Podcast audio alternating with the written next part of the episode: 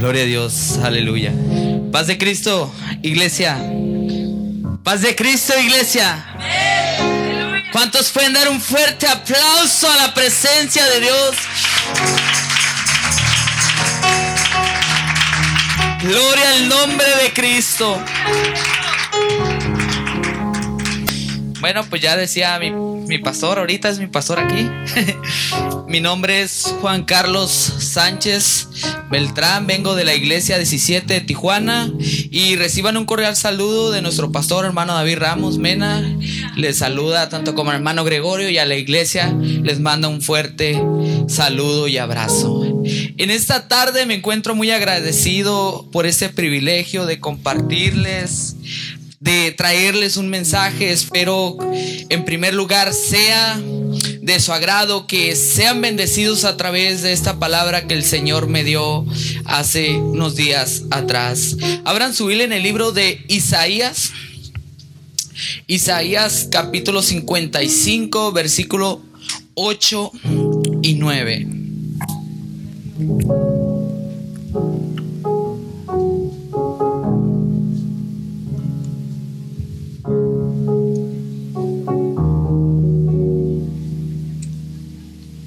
Amén. Si no hayan Isaías, está entre Génesis y Apocalipsis, ahí lo van a hallar, hermanos. Isaías 55, versículo 8 y 9.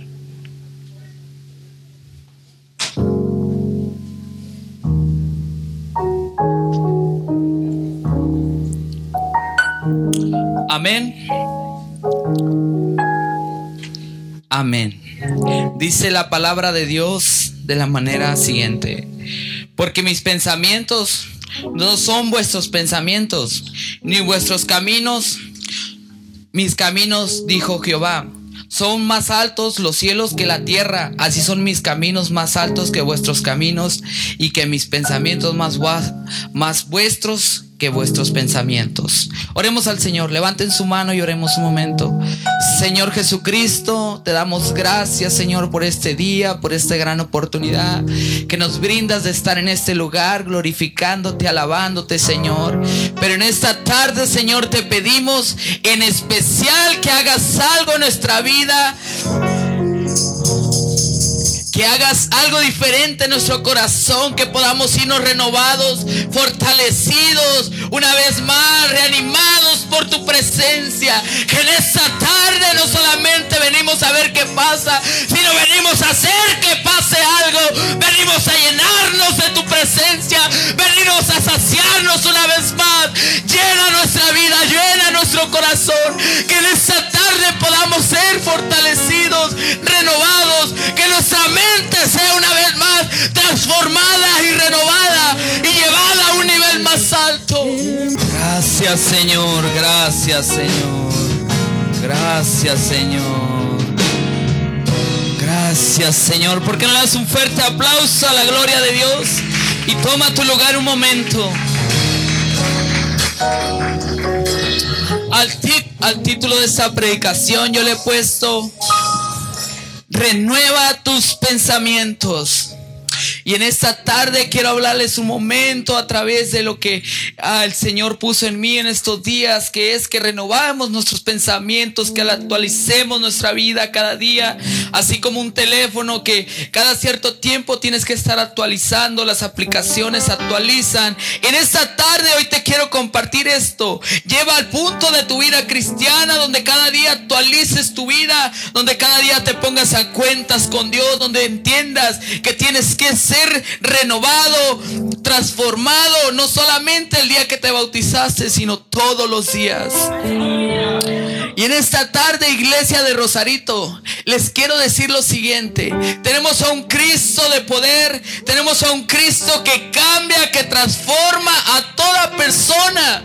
Para Él no hay obstáculos, pero los obstáculos nos los ponemos nosotros en ocasiones.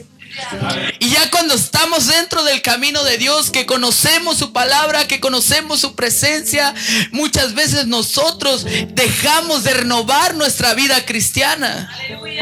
Y el renovar tu vida cristiana no quiere decir es que te vas a hacer un corte diferente o te vas a pintar las uñas. No, no me malinterpreten. Cuando hablamos de que tenemos que renovar nuestro pensamiento, nuestra vida cristiana, es que tenemos que entender que si hoy orabas una hora, la próxima semana tienes que ir aumentando. Si ayunabas un día a la semana, tienes que ir aumentándola. Si nomás venía los domingos, tienes que aprender a venir entre semana también. Eso es renovar nuestra vida. No solamente se trata el del vestir bien, el de estar presentable, sino que renovemos nuestra mente, nuestra actualización en la forma como nos comportamos en nuestra iglesia donde nos congregamos. ¿Cuánto te importa tu iglesia? ¿Cuánto valoras a tu iglesia? Recuerdo que tiempo atrás eh, estábamos en una clase del distrito y una de las hermanas eh, que estaba ahí empezó a comentar algo sobre la iglesia. En ese tiempo nuestro hermano Gregorio estaba pastoreando ese lugar. Y le dije, pero ¿quién te crees tú para hablar de una iglesia? No me digas que eres más poderosa que Dios, porque pues yo para mí eres nadie. Y tal vez mi contestación fue dura, pero es que es la verdad. Muchas veces nos otorgamos o nos damos cosas que no nos competen a nosotros en hablar o en criticar a otra persona o hablar de nuestra propia iglesia. Si nosotros como hijos de Dios, como partes de esta congregación, no peleamos por ella, no valoramos lo que el Señor nos ha dado aquí, nadie lo va a hacer. Nadie va a venirte a decir lo que significa este lugar para ti, sino que tú que te congregas aquí, eso es lo que tienes que entender. Amén. Tú eres la única o el único que puedes poner en alto el lugar donde te congregues. Nadie más. Aleluya. Así como el Señor nos invita en su palabra a que cada día estemos más cerca de Él. Amén. Pero en realidad acercarnos a Dios, a conocer más allá las profundidades, al Señor, llevarles nuestra vida a algo superior, abarca más de algo que tú mismo te puedas imaginar, de algo que tú mismo puedas ver, de algo que puedas ver con tus propios ojos a simple vista. Aleluya. Yo ahorita los veo a ustedes aquí, los miro, pero yo no puedo saber que hay dentro de ese corazón, que hay dentro de sus pensamientos. Solamente Dios sabe que hay dentro de sus pensamientos. Pero de algo sí estoy bien seguro. Que en este lugar habita la presencia de Dios.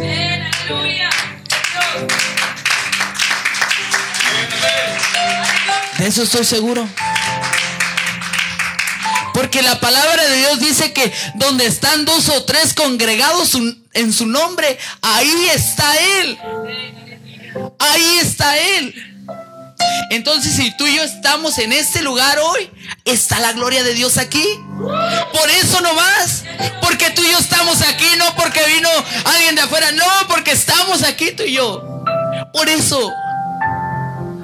Porque el Señor busca un corazón que se desgarre por la por buscar una adoración genuina, por llevar su vida a un nivel más alto cada día. A mí me pone triste cuando escucho una persona que dice, no, hoy no tengo ganas de ir a la iglesia, hoy no quiero adorar. Me entristezco, me da hasta coraje. Digo yo, ¿por qué no conocen al Dios que yo conozco? Que no se supone que el mismo Dios que a mí me rescató de aquel mundo de tinieblas y me trajo a su luz, me trajo a este, a este lugar donde es salvación, este lugar donde todo es nuevo? ¿Por qué se desaniman? Es que muchas veces nuestra vida, nuestros pensamientos son limitados por nosotros mismos. Nos damos el crédito de decir, hoy no voy. Nos damos el crédito de decir, hoy no pasa nada si falta un día o si no canto, si no toco, no pasa nada. No pasa nada si no voy. Y empezamos con ese tipo de pensamientos y dejamos que nuestra vida sea contaminada por los pensamientos de nuestro interior. Y dejamos que empiecen a entrar otro tipo de pensamientos. Ahí luego ya se nos hace fácil faltar una semana, dos semanas, tres semanas sin venir, sin estar congregándonos. Pero ahí te va la clave de por qué entran estos pensamientos a tu vida. Los que son papás y las mamás de este lugar van a entender mejor este punto. Nosotros como hijos de Dios, como parte de una congregación, no solamente venimos los miércoles, los jueves, los que tienen célula, la oración, lo que las actividades que hagan cotidianamente en su iglesia, al Señor, a nuestro Dios, es de todos los días de la semana y todos los días del año. ¿Y cómo se logra esto? En nuestra casa tenemos que tener un tiempo de la familia, de tu altar familiar. ¿Sabes por qué hay mucha alza de divorcios en estos tiempos?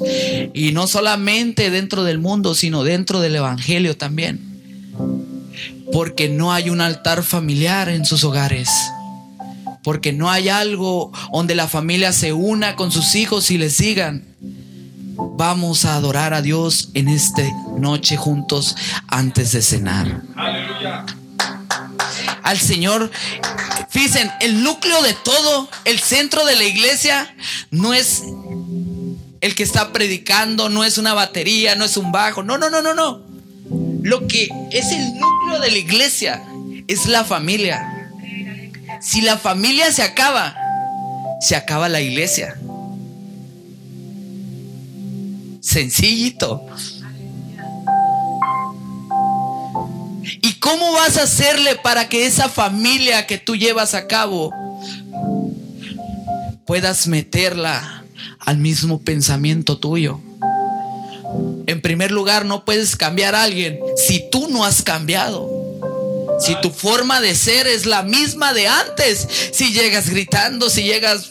No puedes cambiar a un hijo. En este caso me pongo yo como joven. No podemos cambiar algo. No puede llegar mi papá a quererme cambiar si él fue el que me formó cuando yo era niño así. Tenemos que cambiar nosotros para que los después vean los demás el cambio. Por eso te invito esta, esta tarde, dedícale tiempo a tu familia. Si eres madre soltera o si hay algún padre soltero, dedíquele tiempo a sus hijos. No se encierren en un trabajo. No lo hagan. Acérquese con su familia. En igual de decirle, ya la regaste, no pasa nada, vemos después cómo lo solucionamos abrácenlos, apapáchenlos. Porque el día de mañana ellos también van a tener su, su, familia. ¿Y qué es lo que van a enseñar? Lo que ellos hayan visto en sus hogares. Sencillo. Por eso te digo, si tu familia está bien, si en tu casa las 24 horas del día habita la gloria de Dios, se mueve la presencia de Dios, ahí va a haber libertad. Ahí va a haber una adoración genuina. Ahí va a haber una adoración perfecta delante de Dios. Punto número dos. En los hermanos de esta actualidad, incluso es más viable la juventud, hoy me voy a dirigir a los jóvenes en este caso, eh, es, muy, es muy común escuchar de que no oran, de que no ayunan, no hay una consagración a Dios como debe de ser. Incluso los hermanos de esta actualidad han descuidado esa parte fundamental de la iglesia primitiva, que era el orar al Señor constantemente, en tener un horario establecido donde se comunican con Dios, donde tienen una relación íntima con Dios, ya no hay ayunos, se les hace fácil el no hacerlo ya. Entonces, por lo tanto, en estos tiempos es muy fácil ver a alguien caído porque no hay un alimento espiritual en su vida y por lo tal es vulnerable delante de los ojos del enemigo. Para poder seguir creyendo, trabajando, confiando en el Señor, tenemos que tener una relación espiritual con Dios muy personal. Miren, Este ejemplo siempre lo doy a los jóvenes yo. Vamos a suponer que este es un apagador. Nosotros tenemos acostumbrados en estos tiempos a que domingo, miércoles, probablemente jueves, lo prendemos. Venimos, adoramos a Dios y gritamos, gloria a Dios, aleluya. Nos vamos y le hacemos esto. Lo apagamos. Tomamos a la presencia de Dios, al Espíritu Santo, como un apagador. Que solamente lo prendemos cuando venimos a la iglesia y no lo prendemos, no lo mantenemos prendido todo el tiempo. Y por eso es fácil que el enemigo entre a tus hogares. Por eso es fácil, joven, que el enemigo entre a tus pensamientos. Aleluya. Te quiera hacer que tú eres de este lugar, no perteneces a este mundo, no perteneces a este tipo de Tu hermana, hermano, es fácil que el enemigo entre a tu vida y te diga, tú no tienes nada que hacer ahí, no cantas, no danzas, no tocas nada, ni predicas. ¿Qué tienes que hacer ahí tú?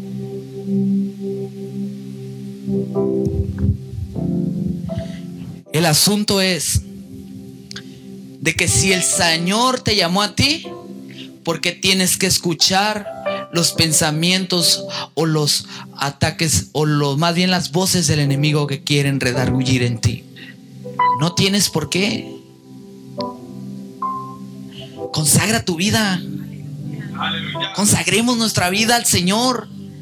Digámosle al Señor, hago un pacto contigo, no solamente de, venir en los días de servicio a adorarte, sino que cada día en mi casa voy a levantar un altar familiar, voy a orar, voy a ayunar en la semana, voy a estar preparado para lo que tú me llamaste, es cierto, para lo que ocupe mi iglesia, para lo que ocupe mi pastor, estar listo ahí para lo que se ocupe, ahí voy a estar, aunque no pueda, aunque ya esté cansado, es cierto, pero ahí voy a estar, que me vean que estoy listo para la obra de Dios, que soy listo para glorificar el nombre de Cristo. Eso es el pensamiento que necesitamos tener para que las cosas mejoren, para que la vida sea diferente. No solamente en la iglesia, sino a nivel social es lo mismo. Las fábricas, las maquilas, siempre está el gerente, supervisor de las áreas. Son, se sienten tan superiores a los trabajadores que los mismos trabajadores entran en un punto donde ya no, no quieren superarse, así se quedan ya. Que era lo que le pasaba a Israel cuando era esclavo de Egipto.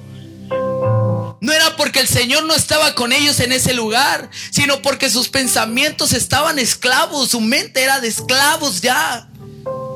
Y en esta actualidad es lo mismo.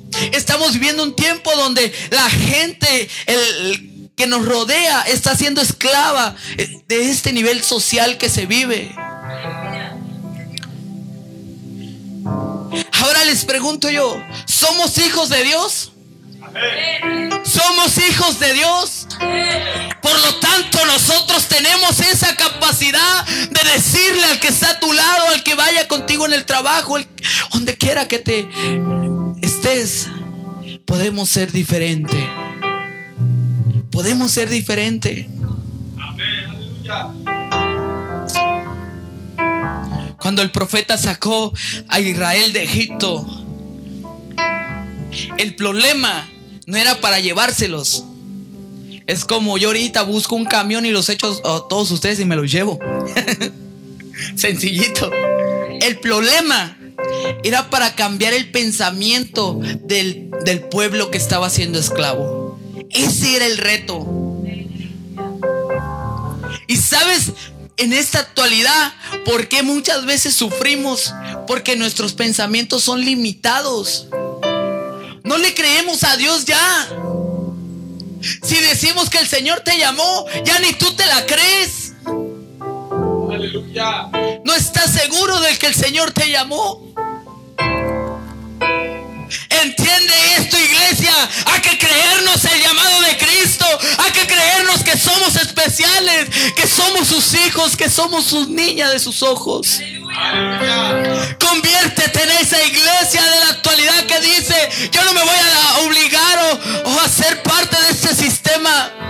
sino que yo voy a ser diferente y le voy a decir a los demás que hay un Cristo de poder que cambia, que renueva, que transforma, que hace nuevo todo. Pero créansela ustedes mismos. Hermanas que cantan, creas en ese ministerio que tienen y llévenlo más allá. Llévenlo a un nivel donde no ocupen arrimarse al micrófono para que empiecen a cantar. Lleven su ministerio a un nivel donde simplemente a través de ustedes van a ver la gloria de Dios. Músicos, creas en el ministerio que Dios les dio. Yo tengo la oportunidad de conocer a este muchacho también.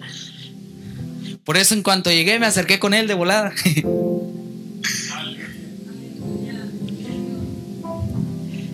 y, no, y nos conocemos porque nos hemos creído nuestro llamado. Porque hemos obedecido y siempre es algo que me ha ayudado en mi caminar. Siempre hemos escuchado la voz superior a nosotros y obedecemos.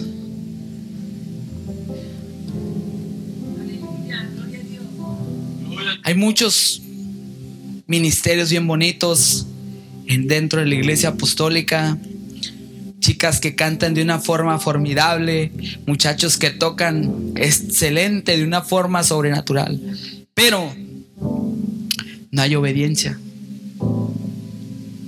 Y al final eso se convierte en algo sin valor. Porque no hay obediencia. Fíjense qué curioso.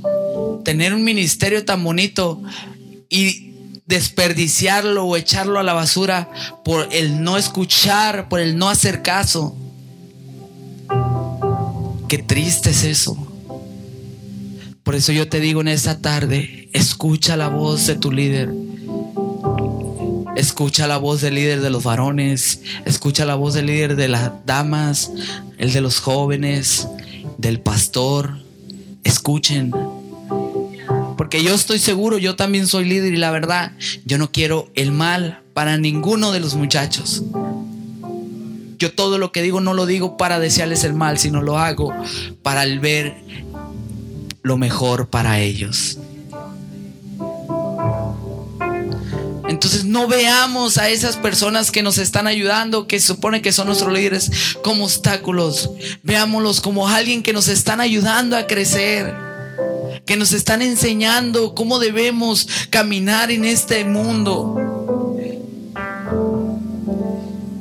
Pero lo más importante de todo no te olvides cada día de regresar a ese lugar donde conociste por primera vez la gloria de Dios. Ese lugar donde tú solamente lo conoces, que es a los pies del maestro. Tener esa relación personal con Dios, donde el Señor te confronta, pero te renueva cada día. Cuando Israel iba saliendo de Egipto sabía que eran perseguidos, pero ya el profeta ya se había encargado de cambiar algo que era el pensamiento, ya estaban seguros de que el Señor los había escogido y no los quería para estar de esclavos en ese lugar, sino que fueron caminando con el profeta a cumplir el llamado de Dios. Hoy tú y yo somos iguales, vamos caminando en este mundo para decirle al mundo que hay un Dios de poder, que hay un Cristo que transforma, que hace nuevo todo y podemos conectarnos a la fuente inagotable que es la presencia de Dios.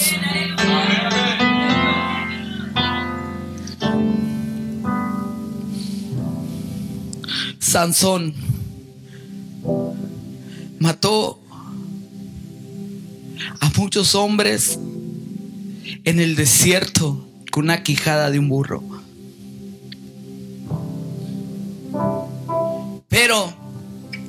Después, escucha bien, hablamos de sed, pero les voy a decir cuál es en realidad lo que lo estaba matando a Sansón. Su propio egocentrismo lo estaba matando. El decir, yo soy el fuerte, yo pude, yo maté a todos estos hombres. el Señor le manda una sed que lo estaba matando en ese lugar.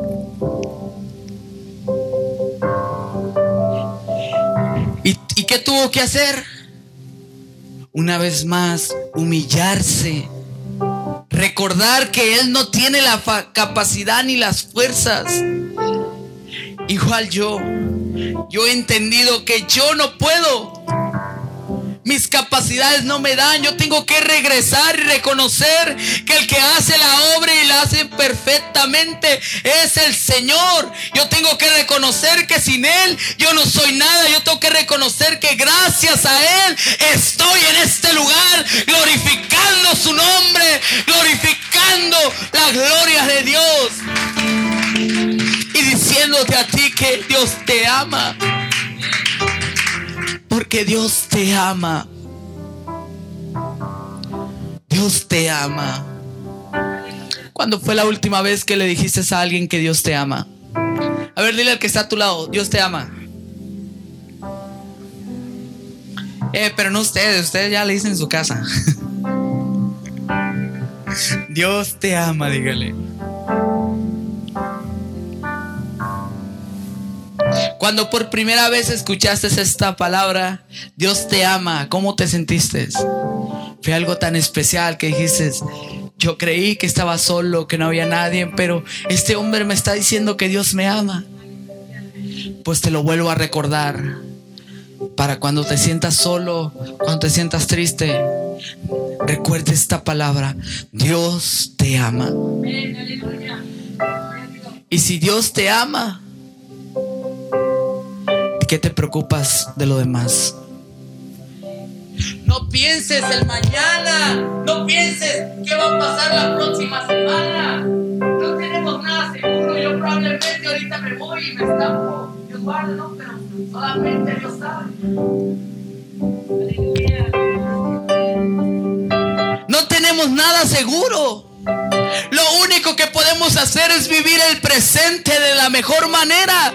¿Y cómo es de la mejor manera? Adorando al Dios de la gloria, al que hizo los cielos y la tierra, al que transformó una vida que estaba perdida. Es lo único. No hay nada más que hacer que vivir el momento con tu familia. Probablemente ahorita salgas con tus hijos, con tus hijas. Esos momentos aprecialos de la mejor manera. Vívelos, atesóralos. Y dile, porque ese es el valor de nuestra vida. Hermano Gregorio es el pastor de ustedes. Pero ustedes varones son los pastores de su casa. O sea, no nomás a él el Señor les va a pedir cuenta, sino a cada papá también el Señor le va a pedir cuenta de sus hijos, de su familia.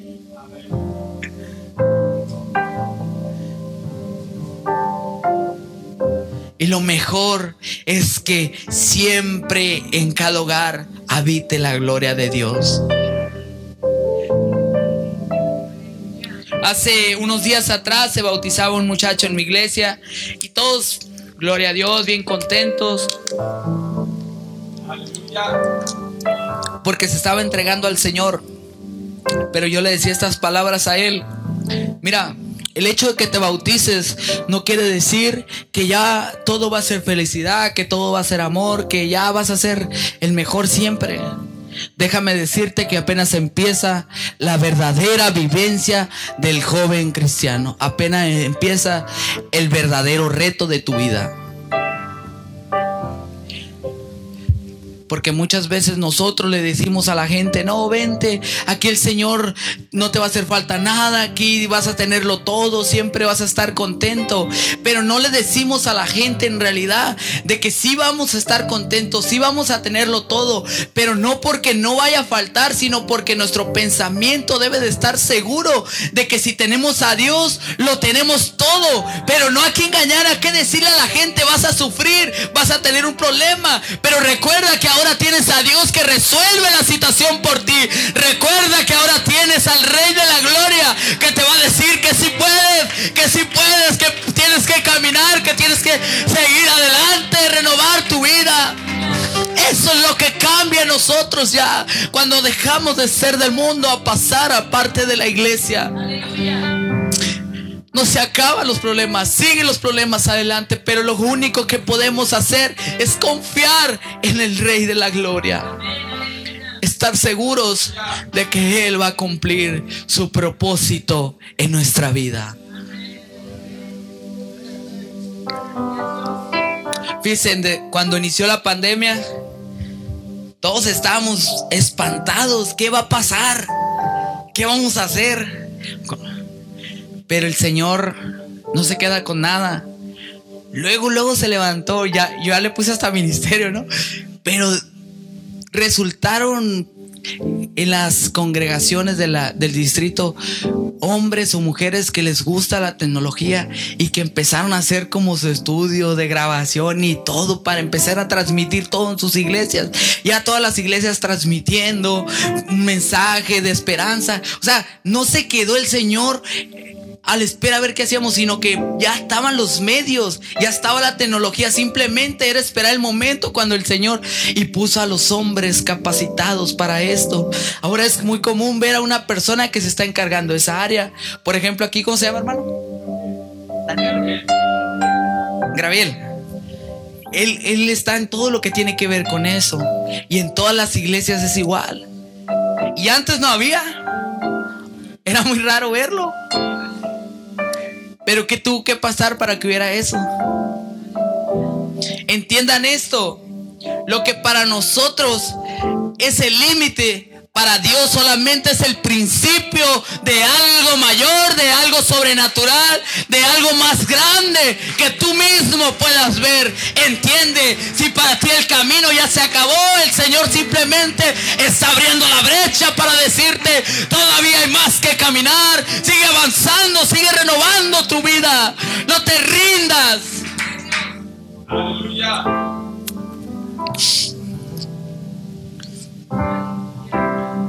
El día de ayer eh, estaba en una actividad, en un congreso. Estábamos ahí ministrando y gracias a Dios se movió la gloria de Dios en ese lugar y salimos todos para vuestra casa. Y cuando venía en el camino, pasé por un lugar donde estaban unos bares y miraba muchos jóvenes eh, totalmente perdidos ahí, peleándose entre ellos, patrullas ahí calmando el orden, haciendo el orden según ellos y un rollote. Y me, y me puse a visualizar un momento. Yo venía de un servicio donde habían puros jóvenes, donde todos brincábamos, todos alabábamos a Dios. Salía y miraba ese lugar donde estos jóvenes peleándose, perdidos totalmente en el alcohol, en las drogas. Y decía yo, del lugar que el Señor me libró.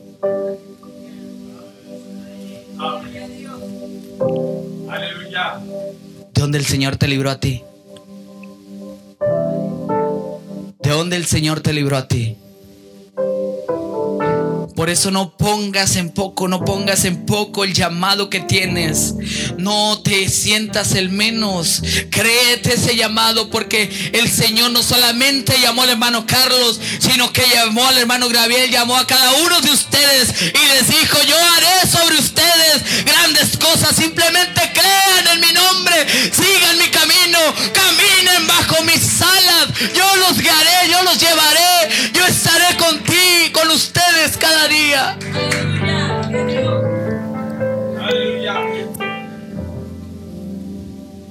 Miren, sin hablar de la profesión porque es algo muy especial, psicología y muchos tipos de gente que trata la mente, que trata personas de especiales, ¿no? Se les dice. Y nosotros muchas veces para la vida buscamos ciertos instructivos que nos ayuden a mejorar en esto. Por ejemplo, los vendedores tienen, hay libros que de vendedores que son multivendedores, que fueron de los mejores en la región o en el, o en el país o, a nivel nacional, internacional. Y hacen su libro y te dejan un libro donde tú te puedes guiar de cómo vender. Eh, personas de dinero que cómo hicieron ellos su fortuna, etcétera, etcétera. Mucho tipo de... Para todo te puedes encontrar una forma de cómo guiarte. En todo. Hasta la cocina ya andan viendo en internet qué recetas hacer. En todo. Pero a nosotros el Señor nos dejó algo. Que es esta. Y en esta no solamente habla de lo espiritual, de la iglesia. Este libro habla de la vida completa, de la vida social, de la vida escolar, del alimento, cómo debemos alimentar nuestro cuerpo, porque nuestro cuerpo es templo del Espíritu Santo. Ese libro trae todo, todo, todo en uno, todo, todo. Pero este libro se abre en promedios una o dos veces a la semana en casa. No se utiliza ya. Preferimos prender la televisión. Mejor que leer este libro, siendo que este libro no fue, no fue hecho por Carlos Slim, no fue hecho por las mejores personas del país, no, fue hecho por la inspiración de la palabra de Dios en los hombres. Fue hecho especial para ti, para mí. Pero atesóralo, valóralo. No lo eches por menos. Dale el valor que se merece, porque el despreciar esto, ¿sabes a quién estás despreciando? Adiós. Adiós.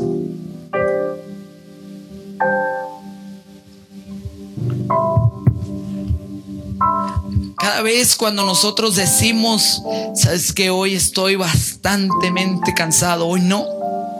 No estamos despreciando, no estamos desobedeciendo la orden de un pastor. Estamos desobedeciendo a Dios. Y este es el merollo del asunto, que la iglesia no termina de entender que el daño no lo hacen a los líderes, el daño lo hacemos nosotros mismos, el no estar activos en lo espiritual, el no estar consagrados, el daño no es para los líderes, para nosotros. Nosotros mismos somos los afectados por ese descuido que hacemos.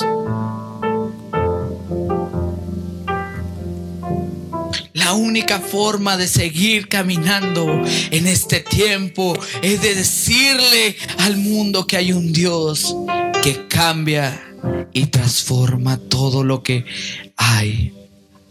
Aleluya. Pero tiene que existir, ¿cómo se llama usted? Tiene que existir un cristian. Que aunque ustedes digan, este hermano que trae cuando corre, no, es que está gozoso. Es que hay algo que en él el Señor cambió. Y por eso él corre, brinca, danza, porque sabe bien que no lo está haciendo para ti. Lo está haciendo para el Rey de la Gloria, para el Rey de todo. Lo está haciendo para Dios. Por eso él alaba a Dios así. Y tú y yo también podemos ser parte de eso. No solamente cuando antes de que empiece la alabanza, sino que tú y yo podemos estar conectados a la fuente inagotable, donde el Espíritu Santo cambia, transforma, renueva y hace todo nuevo en tu vida. Pero créetela.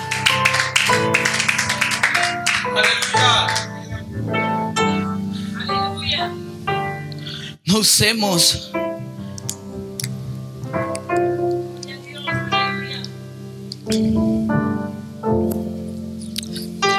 El día viernes teníamos una velada en el presbiterio y había una palabra que uno de los plenaristas compartía, que no recuerdo, la verdad no, no me acuerdo bien su nombre, pero hablábamos de la sal. Y todos sabemos que vosotros sois la sal de la tierra, lo que da sabor a este mundo, lo que da ¿cómo se puede decir? Equilibra las cosas. Nosotros somos el equilibrio. Porque todo lo de afuera está en contra de todo lo de Dios. Pero tú y yo estamos en contra de lo de afuera. Entonces nosotros somos el equilibrio. Donde no dejamos que lo demás nos rebase. Porque vosotros tenemos la sal. Tenemos la presencia de Dios. Pero hablaba de gente que descuidaba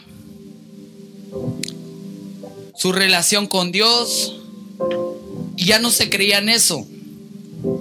Insípida es la palabra. ¿Y saben qué es insípido? Aquí, ¿cuántos hay sin sabor aquí? Nadie, ¿verdad? ¿Y cuántos tenemos sabor? Ah, caray. ¿Cuántos tenemos sabor? ¿Qué pasa cuando haces un alimento sin, sin sal? Dios guarde. O el café sin azúcar, dijeran por ahí, no, hombre. Entonces, nosotros somos eso en esta tierra. En nuestra comunidad donde vivimos, somos ese sabor. Entonces, fíjate lo que te voy a decir. No pienses que el porque a la vecina que le va a interesar tu vida, vas a hacer lo que tú quieras. Vas a hacer cosas que no, están que no son parte de tu vivencia. Recuerda, tú eres la sal de la tierra. Y la gente de afuera no se van a ver ellos, porque eso no lo van a hacer nunca. Nadie lo vamos a hacer. Van a ver al que se dice ser diferente. A nosotros. Y tú y yo somos diferentes.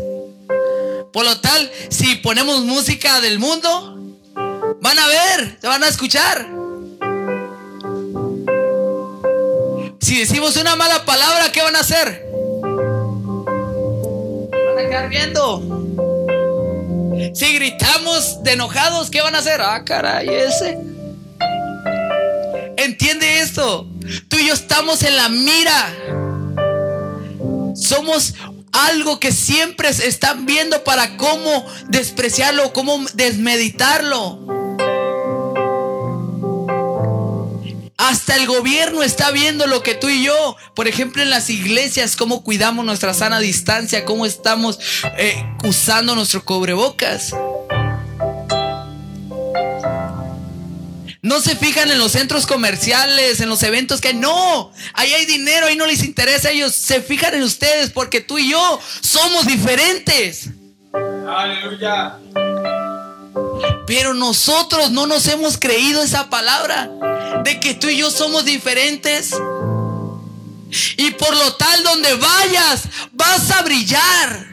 Créelo, donde quiera que estés, vas a marcar la diferencia y se van a acercar a ti van a decir, tú tienes algo que los demás no tienen, tú llevas algo que los demás no lo tienen, donde estoy yo contigo siempre hay paz, cuando platicas hay tranquilidad, pero entiende, eso somos tú y yo. El ojo del huracán está sobre nosotros.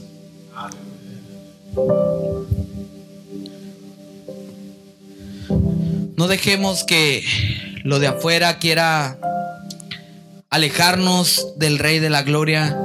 No perdamos, hermanos, nuestra salvación. No perdamos lo que el Señor nos ha dado hasta ahorita. Valoren, atesoren cada una de las cosas que el Señor ha depositado a ustedes. Voy a invitar a los muchachos de la música que pasen. Eh, no tiren a la basura lo que el Señor cada día quiere hacer en sus vidas. Atesoren cada palabra. Miren,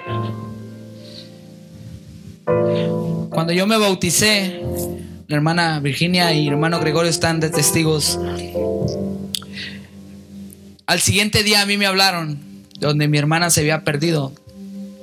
No, no sabíamos nada de ella. La hallamos eh, prácticamente destrozada de su cuerpo. Había sido, la mataron en pocas palabras, ¿no? Y yo estaba recién bautizado. En ese momento el mundo se me vino encima. Todo se me vino encima. Y decía yo, ¿cómo es posible que un día antes yo estaba entregando mi vida a Dios y otro día después, a mediodía, en la tarde, me estaba arrebatando algo que yo quería mucho?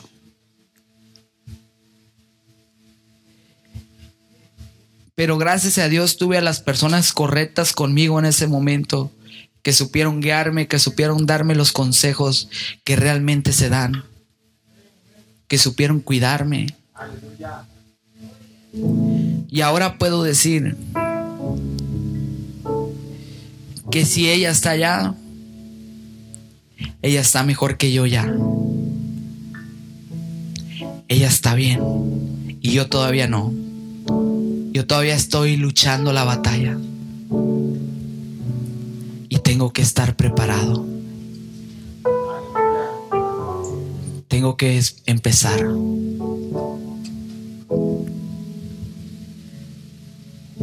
Entonces tú y yo estamos aquí todavía. Nuestra hermana, la primera que pasó a dar gracias, ¿cuál es su nombre, hermana? Ángela Barrientos. Ella pasaba aquí. Siempre cuando pasa una, una hermana, para mí es un deleite escuchar a las personas de la tercera En mi iglesia, los hermanos saben, hay bastantes hermanitas que siempre pasan. Pero cada consejo que ellos dan, lo tengo aquí. Cada consejo. Porque si hay alguien que sabe cómo vivir esta vida, son ellos.